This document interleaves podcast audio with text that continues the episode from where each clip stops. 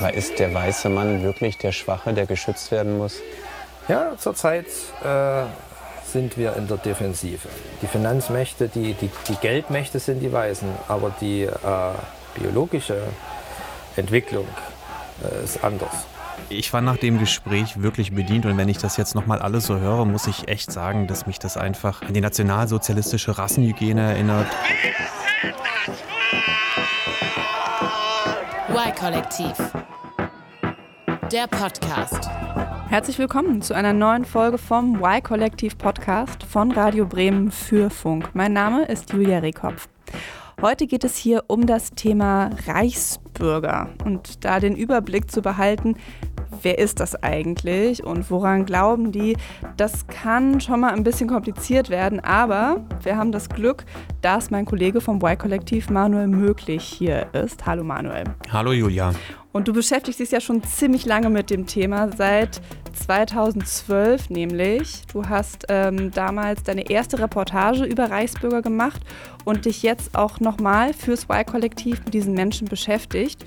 Und das muss man ja sagen, obwohl sich viele von denen weigern, mit Journalistinnen und Journalisten zu sprechen. Aber du hast es irgendwie geschafft. So, dann haben wir das Y-Kollektiv da. Ne, den begrüßen wir, das ist in Ordnung. Ja, ich habe mehr als ein Jahr recherchiert und daraus ist dann die Reportage fürs Y-Kollektiv geworden, die auf unserem YouTube-Kanal zu finden ist. Ich meine, Julia, du kennst mich ja ein bisschen und weißt, dass ich mich immer wieder mit Themen gerne auseinandersetze, die äh, am Rande unserer Gesellschaft passieren oder so ein bisschen auch im Verborgenen. Und ähm, bei dem Thema Reichsbürgern, da habe ich mich gefragt, ähm, wie hat sich die Szene in den letzten Jahren entwickelt? Es war eine Zeit lang sehr still, wenn es um die Reichsbürger ging, aber sie war nie weg. Und da wollte ich einfach nochmal wieder tiefer einsteigen und gucken, wie da der Status quo ist. Für diese Podcast-Folge habe ich dann noch ein paar ganz andere, neue Einblicke bekommen, zum Beispiel vom Pflichtverteidiger eines Reichsbürgers. Die, die Szenerie war auch sehr äh, ungewöhnlich. Es standen ungefähr vier oder sechs äh, Sicherheitsleute äh, im Gerichtssaal mit äh, Maschinengewehr. Und Manuel, du hast jetzt für uns rausgefunden, ob Reichsbürger wirklich so gefährlich sind und wie die Szene von der Pandemie profitiert. Für die, die mit dem Thema nicht ganz so vertraut sind wie du, Manuel, einmal ganz kurz bitte. Für was stehen Reichsbürger? Die 19.000 Reichsbürger, die es laut Verfassungsschutz in Deutschland gibt, ähm, die sind zum Beispiel davon überzeugt, dass die Bundesrepublik Deutschland kein souveräner Staat ist, sondern eine Firma. Das klingt vielleicht ein wenig absurd. Ja, auf jeden Fall. Ähm, wie kommen die da drauf? Ja, vieles basiert darauf, weil es nach dem Zweiten Weltkrieg nie einen Friedensvertrag gab. Das ähm, stimmt tatsächlich auch. Deshalb zweifeln die Reichsbürger an dem System der Bundesrepublik Deutschland. Ähm, da muss man sagen, Fakt ist allerdings, das wiedervereinigte Deutschland ist seit 1990 ein souveräner Staat und das ohne Wenn und Aber. Mhm. Und du hast dich jetzt aber mit Menschen getroffen, die das anders sehen. Genau, Rüdiger Hoffmann hat auf jeden Fall eine ganz andere Sicht als du und ich. Ähm, er ist der Kopf einer Gruppe, die staatenlos heißt. Das ähm, ist eine von wirklich vielen Gruppen, die ich als Sammelbecken für Reichsbürger beschreiben würde. Und ähm, ich habe mich mit Rüdiger Hoffmann getroffen, weil er tatsächlich einer von den wenigen war, die überhaupt bereit gewesen sind, mit mir ein Interview zu führen. Bei dem Namen Rüdiger Hoffmann denken jetzt vielleicht manche an den Comedian Rüdiger Hoffmann, aber um den geht es hier explizit nicht. Das sollten wir hier einmal ganz deutlich sagen. Ne? Genau, guter Punkt, weil ich meine, mittlerweile gibt es ja einige ähm, ja, bekanntere Menschen, die sich der Reichsbürgerideologie verbunden fühlen. Auf die kommen wir auch später nochmal zu sprechen. Ähm, Rüdiger Hoffmann und ich, wir haben uns kennengelernt im Sommer 2019 in Berlin. Ähm, er und circa 30 bis 40 Leute aus aus dem Umfeld von Staatenlos, die standen an einem sehr, sehr heißen Samstag vorm Reichstag. Und die meisten Passanten, die an dem Tag an uns vorbeigelaufen sind, die haben die Gruppe gar nicht wirklich so richtig wahrgenommen und ähm, registriert. Liegt vielleicht auch daran, dass seit über sechs Jahren tatsächlich täglich Anhänger von staatenlos und äh, reichsbürgernahen Gruppen vorm Reichstag stehen und gegen das bestehende System sind und für ein anderes Deutschland. Und was für ein Deutschland wollen Sie? Ja, gute Frage. Ganz im Ernst, ich kann das dir tatsächlich nicht wirklich beantworten. Ich sag mal so, bei der Demo, ähm, da haben manche Flyer verteilt, auf denen wurde dann gegen die 5G-Technologie gewarnt. Ähm, ein Mann war da, der hat seine schwarz-weiß-rote Kaiserreichsfahne mitgebracht. Dann wurden Aufkleber verteilt, auf denen stand, Heimat ist ein Paradies. Also eine durchaus krude Mischung von unterschiedlichen Charakteren. Und vor allem Männer waren an dem Tag da vom Reichstag und äh, der Rüdiger Hoffmann stand dann an einem Mikrofon vor dieser Gruppe und hat anderthalb Stunden lang geredet und geredet. Der Zweite Weltkrieg ist mangels Friedensverträge mit über 54 Nationen mit dem Deutschen Reich nicht beendet. Offiziell nicht. Der Vertrag fehlt.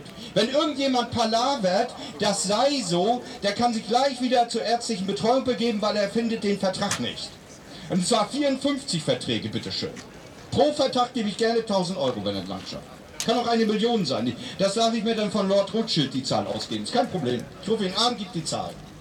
Da äh, habe ich schon einen Hinweis gegeben, Geldschöpfung aus dem Nichts ist jetzt nicht Thema. Okay, also das war jetzt am Anfang wahrscheinlich erstmal so ein relativ klassisches Beispiel für die Argumentation von Reichsbürgern rund um den fehlenden Friedensvertrag. Ne? Genau, da haben wir auch gerade schon drüber gesprochen. Ähm, Hoffmann kommt am Ende ja in seinem kleinen Vortrag auf einen gewissen Lord Rothschild zu sprechen, wie er ihn nennt, und die Geldschöpfung aus dem Nichts. Ähm, er spielt hier ganz klar auf die jüdische Bankiersfamilie Rothschild an. Sie sollen heimlich die Welt regieren. Das glaubt Hoffmann, das glauben viele Reichsbürger und das ist ein antisemitischer Verschwörungsmythos. Und ich kann ja nicht sagen, wie oft ich das schon von Reichsbürgern gehört habe in der Szene. Hm. Was ist Rüdiger Hoffmann eigentlich für ein Mensch? Ähm, ich schätze mal, er ist so Mitte, Ende 50, ähm, eher unscheinbar. Eigentlich ein ganz freundlicher Kerl. Vielleicht ist er ein wenig zerstreut, würde ich sagen. Aber er sieht jetzt nicht aus wie ein harter Neonazi mit einem Stirnacken und Szene-Tattoos. Zudem würde die Biografie, die er hat, nämlich auch ganz gut passen. Und was hat er für eine Biografie? An den 90ern war er in der NPD und hat einen Angriff auf ein Asylbewerberheim organisiert. Dreieinhalb Jahre saß er dafür im Gefängnis wegen versuchten Mordes. Also kann man bei ihm dann davon sprechen, dass er eine Entwicklung durchgemacht hat vom Neonazi hin zum Reichsbürger? Also ich finde, dass man seine Biografie durchaus so lesen kann. Was ich allerdings viel bezeichnender bei ihm finde, und das habe ich auch häufiger bei anderen Reichsbürgern wahrgenommen, Rüdiger Hoffmann sieht die Schuld für sein eigenes Handeln und die gemachten Fehler immer bei den anderen. In den 90ern hätten ihn zum Beispiel BAD-Agenten getäuscht. Ähm, er hat wirklich für alles eine krude These parat. Irgendwas ist sozusagen immer bei ihm und er hat immer irgendeine Antwort. Und er übernimmt, das finde ich auch sehr entscheidend, meines Erachtens nach überhaupt keine Verantwortung für sein Handeln und auch für seine Fehltritte in der Vergangenheit. Aber wahrscheinlich, Julia, sieht das Rüdiger Hoffmann wieder komplett anders, denn er und ich, wir haben in vielen Punkten sehr unterschiedliche Sichtweisen. Herr Hoffmann, ja. Es sind, glaube ich, 2150 Tage, die hier vorne Menschen stehen vorm Reichstag. Warum? Ja, weil wir einfach frei werden wollen. Wir, wir sind ja hier in einer Gesellschaftsordnung drin, die völlig unfrei ist. Das haben wir auch die ganze Zeit immer wieder gebracht, dass wir versklavt sind. Woran machen Sie das konkret fest? Geben Sie mir mal ein äh, Beispiel. Äh, konkret, wir werden nicht gefragt. So es wird alles über unsere Köpfe hinweg entschieden, egal was es ist. Wir werden mit mittelalterlichen äh, Inquisitionsstrafen belegt, wie Buß, Buße tun. Wir haben Bußgeldbescheide, müssen Buße tun. Nur weil wir meinen, dass wir vielleicht einen Zettel an einen Automaten nicht ziehen oder weil wir vielleicht meinen, ein Schild, die stellen äh, Schilder hin und du sollst äh, äh, irgendeine Geschwindigkeit mit einem Auto einhalten, was auf dem Schild steht. So, bleiben wir beim Beispiel Straßenverkehr. Das ist sinnvoll zu sagen, das ist eine scharfe Kurve, die gleich kommt. Hier fahren Sie nur 70. Also den Hinweis zu malen, wenn jemand die Strecke nicht kennt. das braucht man nicht, weil wenn du ein Auto, fahr, also der, äh, ein Auto äh, fahren willst, also ein, ein Automobil fahren, bewegen willst, dann musst du lernen, wie man fährt. Und du fährst vorausschauend. Das heißt, du bist nicht beschäftigt mit Schilderschauen, sondern du nimmst deine Umgebung wahr. Du nimmst die Straße wahr, du nimmst da vorne, was da vorne ist und du nimmst, was drumherum ist, wahr. Das nimmst du alles automatisch wahr. Und dein Geist sortiert alles. Da reicht ein Kurvenschild aus aus. dass es so ist. Warum stehen dann aber so viele Kreuze in Scharfenburg ja, auf der Landstraße, trotz der wo Leute Schilder gestorben fahren sich sind? die Leute tot, weil die Leute hier unter Stress gesetzt sind. Die sind alle im Stress. Mal kurz zum Verständnis. Es geht hier um Verkehrsschilder. Also Reichsbürger haben ein Problem mit der Straßenverkehrsordnung? Reichsbürger haben vor allem ein Problem mit Vorgaben, die der Staat macht. Also ob es jetzt die Steuern sind oder die Maske in der Zeit der Pandemie. Sie sind halt einfach dagegen. Da fühlen Sie sich wohl? Hier in Deutschland? Also in der Natur fühle ich mich wohl. Und in, in, in der Firma, in dieser Welt der Firma, fühle ich mich nicht wohl. Aber in der Natur fühle ich mich wohl. Das Haben Sie Hoffnung, dass sich das ändert, dass Sie das vielleicht ändern können? Also äh, sonst würde man das doch nicht tun. Wenn man die Hoffnung nicht hätte, den Glauben nicht hätte, den Glauben auch an Gott, der ja wesentlich ist, der ist ja wesentlich. Ein Gottesglauben steht ja schon im Grundgesetz drin. Gott bezieht man sich darauf. Wenn man das nicht hat, dann kann man hier einpacken. Hier geht es jetzt um verschiedene Sachen. Also als erstes ist mal die Rede wieder von der Firma. Mhm. Können wir an der Stelle bitte mal kurz klären, warum Reichsbürger immer wieder von der Firma sprechen? Also tatsächlich gibt es eine Bundesrepublik Deutschland Finanzagentur GmbH. Das ist eine Firma, das stimmt, ähm, die dem Staat gehört, das ist auch richtig, aber es ist nicht umgekehrt. Ähm, die Bundesrepublik Deutschland Finanzagentur GmbH, die kümmert sich das, um das Kreditmanagement von Deutschland. Sie nehmen zum Beispiel Schulden auf, sie tilgen Kredite und legen dann das Geld möglichst gewinnbringend an. Sie sehen im Grunde zu, dass Deutschland flüssig bleibt und das kann eine GmbH einfach schneller und auch einfacher, praktischer praktizieren, als es zum Beispiel eine Behörde könnte, die gar nicht so einfach an die Finanzmärkte kann und dort agieren könnte. Okay, das klingt ja soweit ganz logisch. Eigentlich schon, ähm, aber weil eben jetzt diese GmbH da ist, die Kredite und Schulden von Deutschland managt, ähm, glauben einige Reichsbürger, dass eben Deutschland doch diese Firma ist. Ähm, dieser Gedanke, die BRD GmbH, die gibt es da draußen, der äh, wird wahrscheinlich weiter bestehen bleiben. Hm, okay, und dann geht es um Gott. Genau, und da habe ich eine These, da muss ich ein bisschen ausholen, denn ich glaube, das Thema Glaube und Gott spielt bei den Reichsbürgern oder bei manchen Reichsbürgern eine Rolle. Wir alleine nicht schaffen, das schaffen wir dann zusammen. Und dazu brauchen wir keinerlei Waffen. Unsere Waffe nennt sich unser Verstand. Ich muss auf jeden Fall, wenn es um Reichsbürger geht, an Xavier Naidoo denken. Da sind wir jetzt bei einer Person des öffentlichen Lebens, vielleicht der bekannteste Prominente, der sich schon sehr lange zu dieser Szene ähm, sehr positiv äußert. Und Naidoo, weiß man vielleicht auch, ist ja auch ein durchaus gottesgläubiger äh, Mensch, kommt in seinen Texten immer wieder irgendwie auch vor. Interessant finde ich, dass sich Hoffmann und Naidu, die kennen einander. 2014 stand nämlich Naidu bei einer Veranstaltung von Staatenlos auf einer Bühne, hat dort geredet und ähm, er bezeichnet zum Beispiel, da zitiere ich mal Naidu, Rüdiger Hoffmann als einen wahren Helden. Und ähm, wenn man heute über Xavier Naidu spricht, finde ich es schwierig, ihn nur noch als Musiker zu sehen. Denn er hat einfach in den letzten Jahren viel zu oft ähm, gesagt, dass er sich in Deutschland nicht frei fühlt, dass es hier keine Meinungsfreiheit gibt. Finde ich an der Stelle wirklich schwierig, dann zu sagen, er ist ein Musiker und keine politische Figur in diesem Kontext. Ich hätte gerne mit ihm darüber gesprochen, habe auch sein Management um, angefragt, um ein Interview mit ihm zu führen. Das wurde aber leider abgesagt. Aber was Xavier Naidu so zu sagen hat, das können wir uns ja trotzdem mal anhören. Ähm, Im Herbst 2014 stand er nämlich auf der Bühne vor dem Reichstag. Wenn ich mich äußern möchte, dann schreibe ich einen Liedtext oder gehe auf meinen LKW, stelle mich irgendwo hin und, und äußere mich zu den Themen, die mich bewegen, da wir ja Gott sei Dank Meinungsfreiheit haben in diesem Land. Manchmal kommt es nicht so gut an, was ich sage, aber ich muss es trotzdem machen und ich, ich möchte nur alle ermutigen. Ich möchte gar niemandens Partei ergreifen. Ich bin eigentlich nur hier, um die Liebe zu repräsentieren.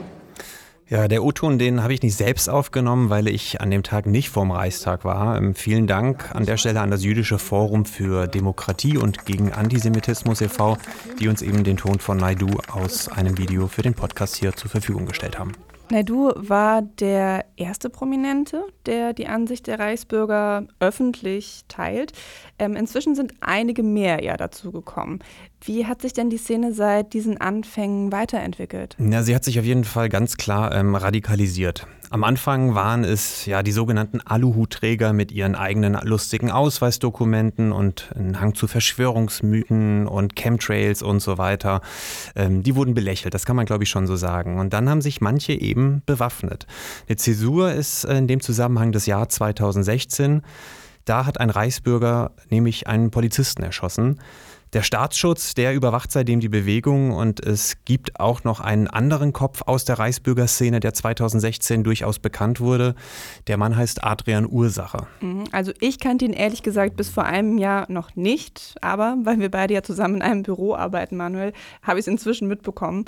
Ähm, aber erklär es doch bitte nochmal, wer ist Adrian Ursache? Adrian Ursache ist ähm, wirklich ein ähm, bekannter Kopf in der Reichsbürgerbewegung, obwohl, und das ist auch wieder sehr interessant, er sich ganz klar davon distanziert, ein Reichsbürger zu sein.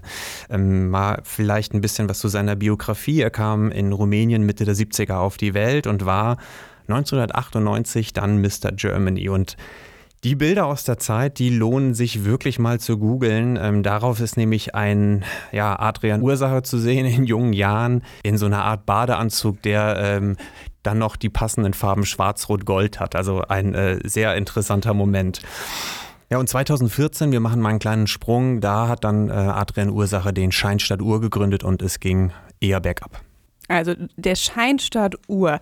Erstmal Ur wie Ursache? Genau, Ur wie Ursache. Und was genau ist ein Scheinstaat? Na, in dem Falle von Adrian Ursache hat er eben sein Grundstück zu einem eigenen Staat erklärt. Und das ist auch in der Szene durchaus üblich. Manche hängen sich dann selbst gebastelte Schilder und Wappen an ihren Zaun und sagen, das ist jetzt mein Land, Staat XY, in dem Falle von Adrian Ursache eben Ur. Ähm, Adrian Ursache ist an der Stelle aber noch einen Schritt weiter gegangen als viele andere Reichsbürger. Er war nämlich zu der Zeit auch schon im Besitz einer Waffe und als sein Grundstück 2016 dann von der Polizei geräumt worden ist, kam es zu einem Schusswechsel. Ein Polizist wurde verletzt und Adrian Ursache selbst auch. Und dafür wurde er dann auch verurteilt. Genau.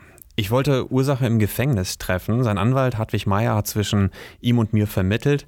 Am Ende hat es dann allerdings nicht geklappt, weil das Justizministerium in Sachsen-Anhalt der Meinung war, dass ein öffentlicher Auftritt von Adrian Ursache sehr ungünstig für eine weitere positive soziale Entwicklung seiner Person sein würde. Das heißt, ich saß mit dem Anwalt Hartwig Meyer gegenüber seiner Kanzlei in Neukölln an einer fettbefahrenen Straße in dem griechischen Restaurant, übrigens seinem Lieblingsrestaurant, hat er mir gesagt. Und das klingt jetzt nicht unbedingt nach dem typischen Anwaltssprech. Ähm, und ja, Meyer sieht doch nicht unbedingt wie so ein typischer Anwalt aus. Er hat sehr buschige Koteletten, hatte die ganze Zeit so ein, so ein Headset, was äh, geblinkt hat am Ohr und hat über seinem kurzen Hemd so eine beige Weste getragen.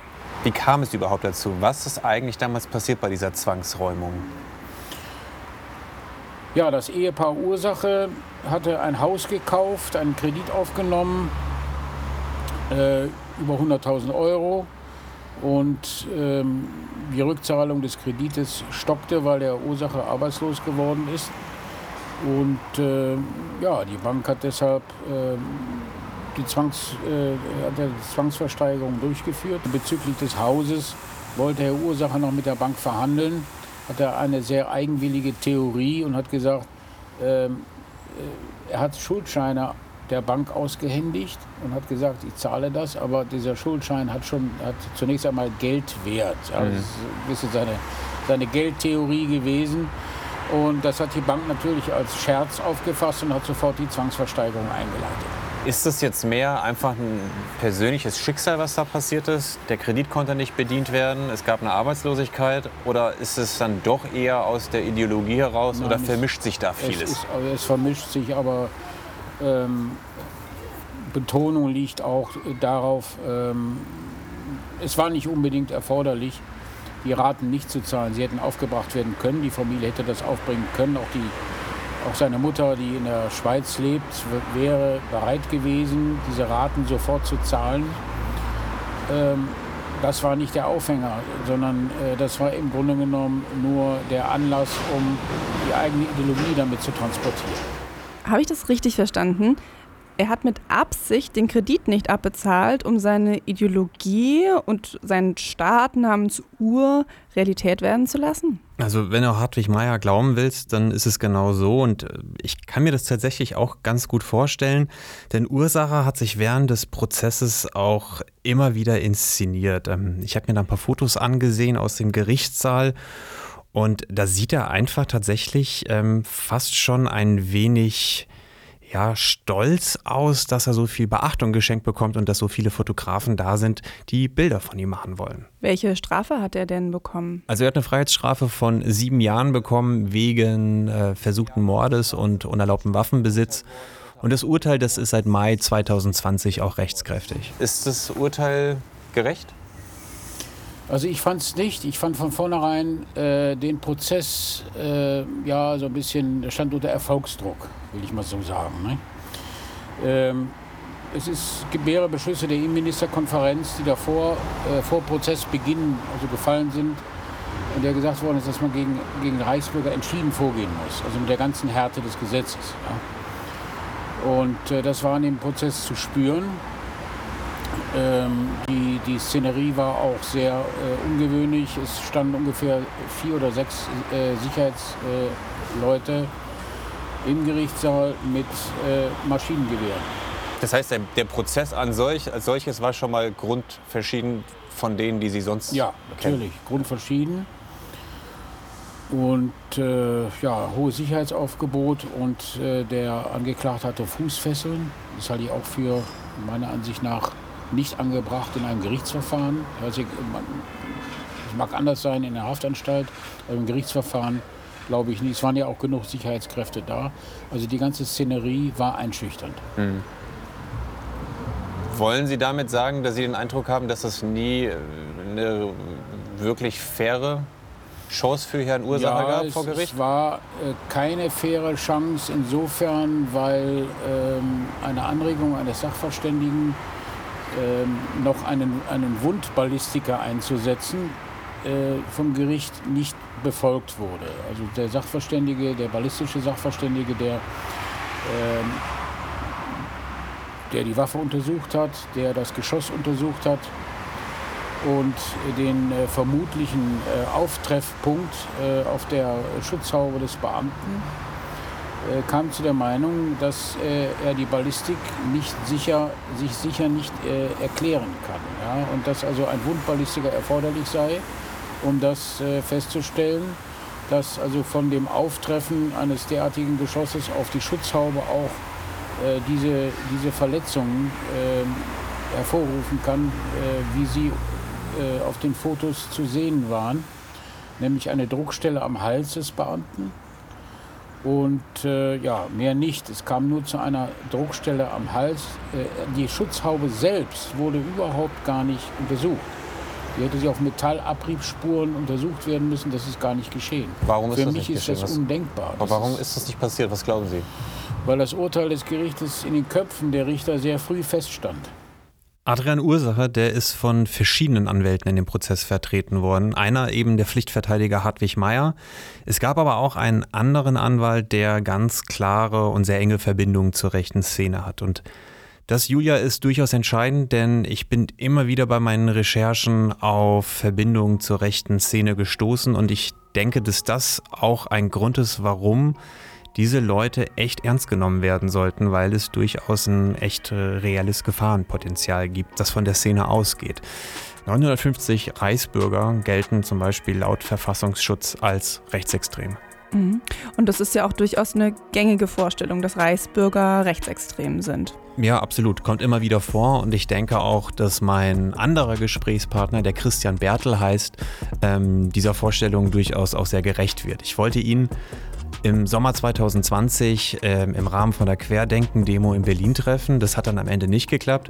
Und ich habe ihn besucht in seiner Heimat. Er lebt in Thüringen, in einer Kleinstadt, und er hat mich eingeladen zu sich in seinen Kleingarten. Das ist erstmal ein super dankbarer Ort, um mit jemand über das Thema Freiheit zu sprechen, weil Christian Bertel fühlt sich nicht frei in Deutschland. Das ist ein Mann Mitte, Ende 40, er hat kurze graue Haare, ähm, gärtnert viel, er ist sehr besorgt, äh, dass seine Kartoffeln nichts geworden sind. Er glaubt, dass die 5G-Technologie daran schuld ist.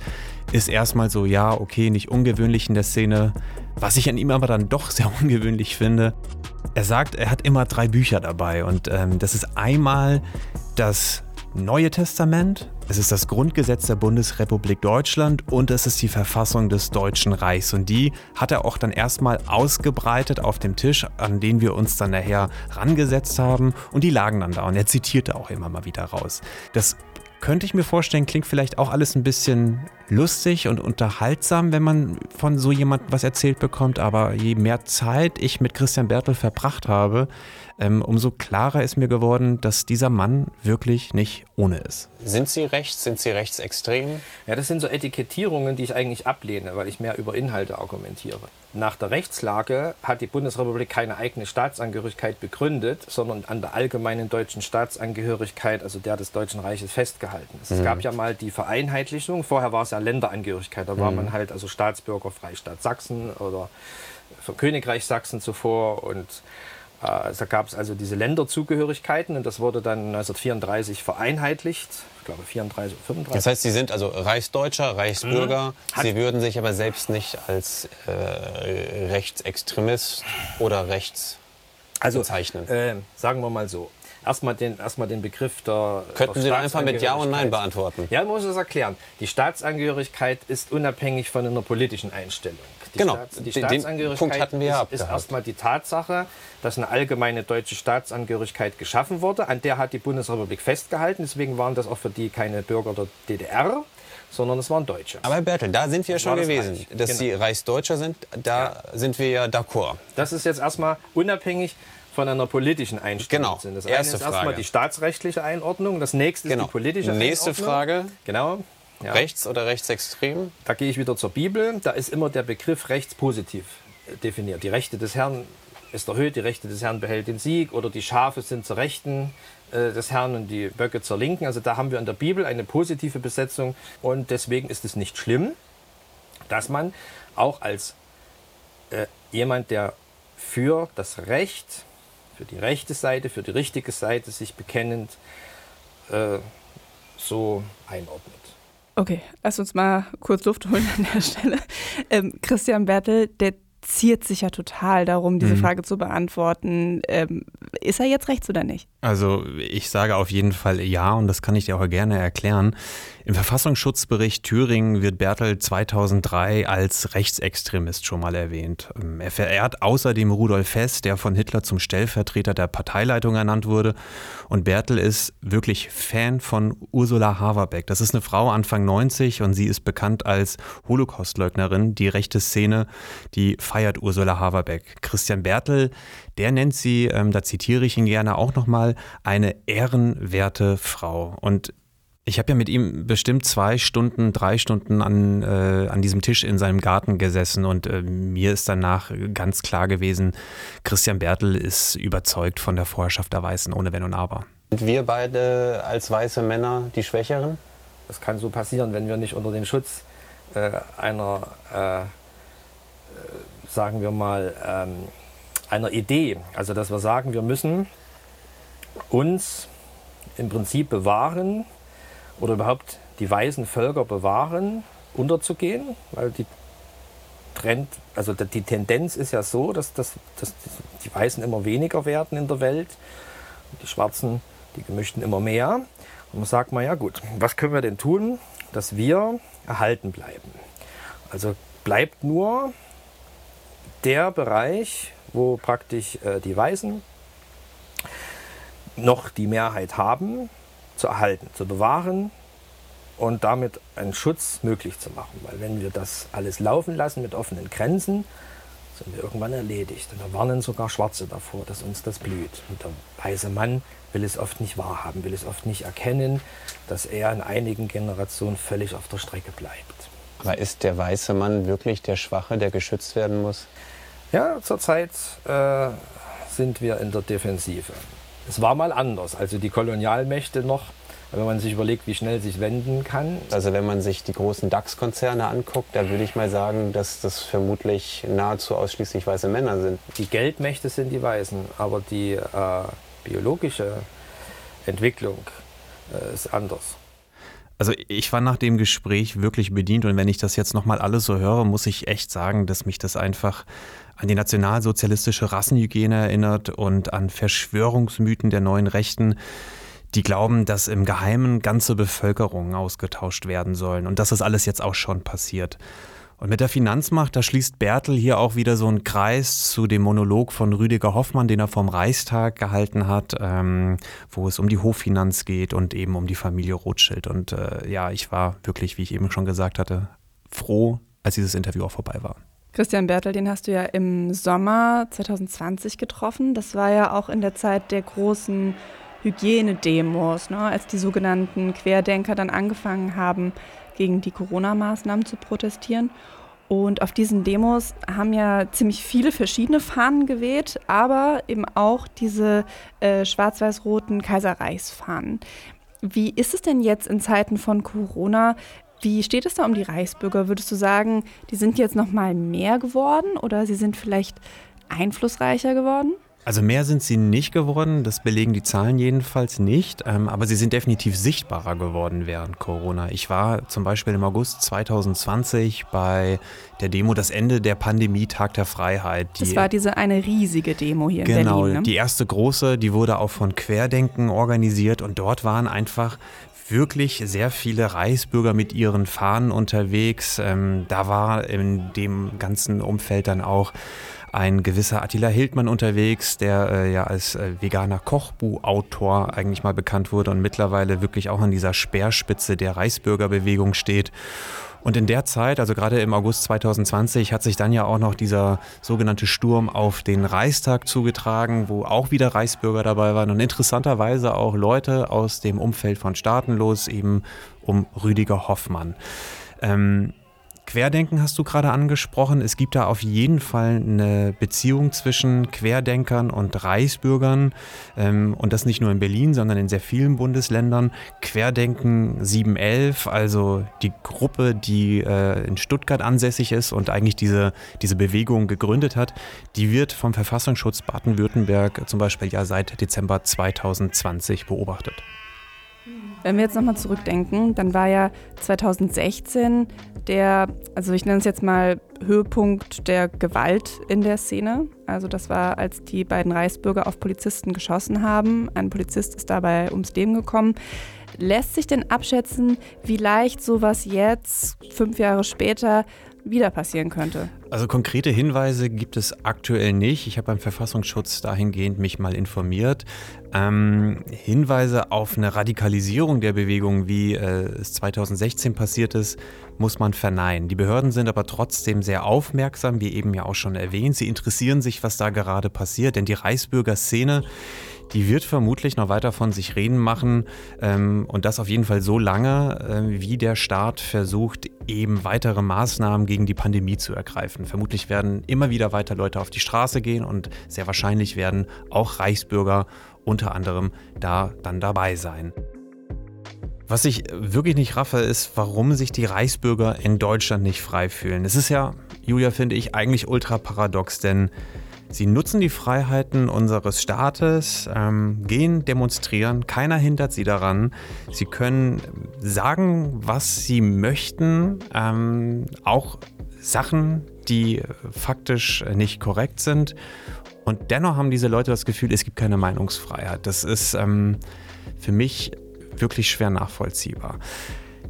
Wenn man jetzt mit diesen Leuten demonstrieren geht, ähm, eben bei weiteren Hygienedemos, dann finde ich schon, dass sich diese, diese Menschen, die dann mit jemand wie Christian Bertel, einem verurteilten Holocaustleugner oder dem Rüdiger Hoffmann unterwegs sind, dass sie sich einfach wirklich äh, bewusst sein müssen, mit welchen Menschen sie da Seite an Seite für was auch immer demonstrieren. Danke, Manuel, für deine Recherche über Reichsbürger und vor allen Dingen, ähm, dass du so lange dran geblieben bist. Ähm, also denn es ist ja schon wichtig, dass wir weiterhin immer hingucken und dass wir Reichsbürger nicht nur als Spinner abtun, weil das, was sie tun, ist dafür einfach inzwischen viel zu ernst. Absolut. Schreibt uns gerne, wie es euch gefallen hat. Und zwar auf Instagram, da findet ihr das Y-Kollektiv. In der nächsten Folge wird es dann um die Pilotenausbildung gehen und warum Pilot inzwischen überhaupt kein Traumberuf mehr ist. Die Episode gibt es dann in zwei Wochen in der ARD Audiothek. Y-Kollektiv. Ein Podcast von Radio Bremen und Funk.